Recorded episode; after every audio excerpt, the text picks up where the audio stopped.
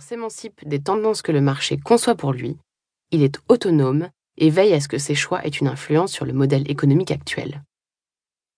Je ne peux évidemment pas enrayer les guerres ni faire reculer le terrorisme, mais je suis en possession d'une arme redoutable de changement massif, j'ai nommé le caddie. Bien plus efficace qu'un bulletin de vote, c'est grâce au panier de courses que je fais valoir mes opinions. En choisissant ce que je consomme, ou refuse de consommer d'ailleurs, je soutiens un système reposant sur l'éthique et la transparence, celui que j'aimerais voir se développer, plus juste, plus sain et plus respectueux de l'environnement. Dites-vous qu'à chaque passage en caisse, vous votez. Alors éteignez votre télévision et poursuivez votre lecture. Nous allons voir comment utiliser votre pouvoir d'achat à bon escient. Comment privilégier la qualité dans son assiette pour recouvrer la santé quand on a un petit budget? Comment assainir et désencombrer sa maison pour vivre ici et maintenant? Comment réaliser des économies et replacer le plaisir au cœur de son quotidien?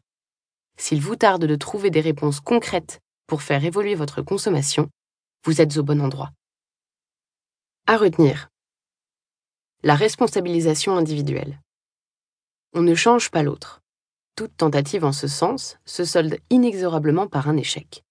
Nous l'avons déjà tous expérimenté en pensant aider un ami, un collègue ou encore plus osé, ses beaux-parents. Pour impulser la réflexion, prendre ses responsabilités et faire figure de modèle s'avère plus efficace, et surtout à la portée de chacun.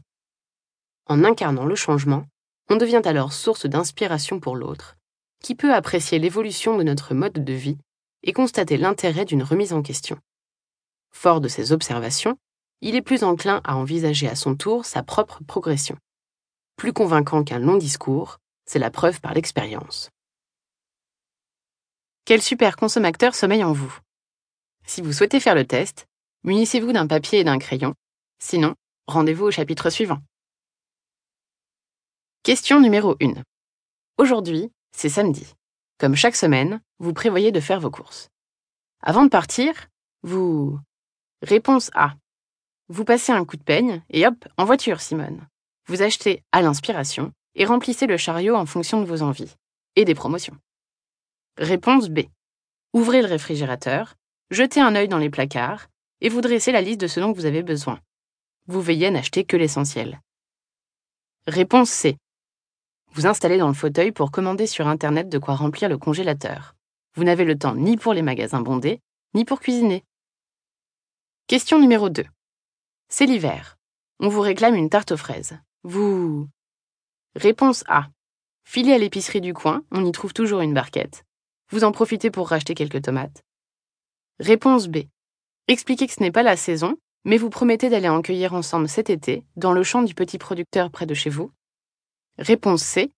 Faites un saut au supermarché et attrapez le premier fraisier tout fait qui tombe sous la main.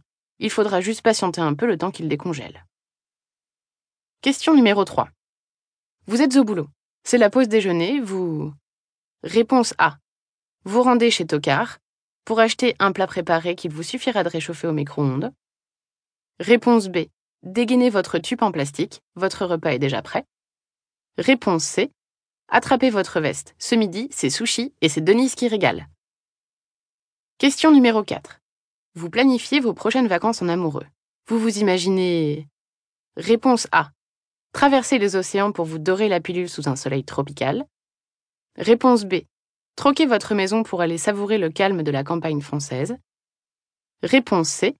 Déguster des spécialités locales et loger chez l'habitant. Question numéro 5. Depuis quelque temps, vous avez un mal fou à fermer le portail du jardin. Vous... Réponse A. Louer sur Internet de quoi le réparer. Ça ne doit pas être sorcier. Réponse B. Sonner chez le voisin pour lui demander d'y jeter un œil. Vous n'y connaissez rien. Réponse C. Foncez au magasin pour acheter un nouveau portail. Vous n'avez pas de temps à perdre. Question numéro 6. Les soldes approchent. Vous... Réponse A. Prenez un jour de congé pour ne pas louper l'ouverture des boutiques. Réponse B. Vous prévoyez de rafistoler vos vêtements et vous projetez déjà dans les rayons de votre magasin d'occasion préféré. Réponse C. Vous faites le tri dans vos vêtements et mettez à la poubelle ceux qui ne vous vont ou ne vous plaisent plus. Résultat. Vous comptabilisez un maximum de A. Profil, le néophyte.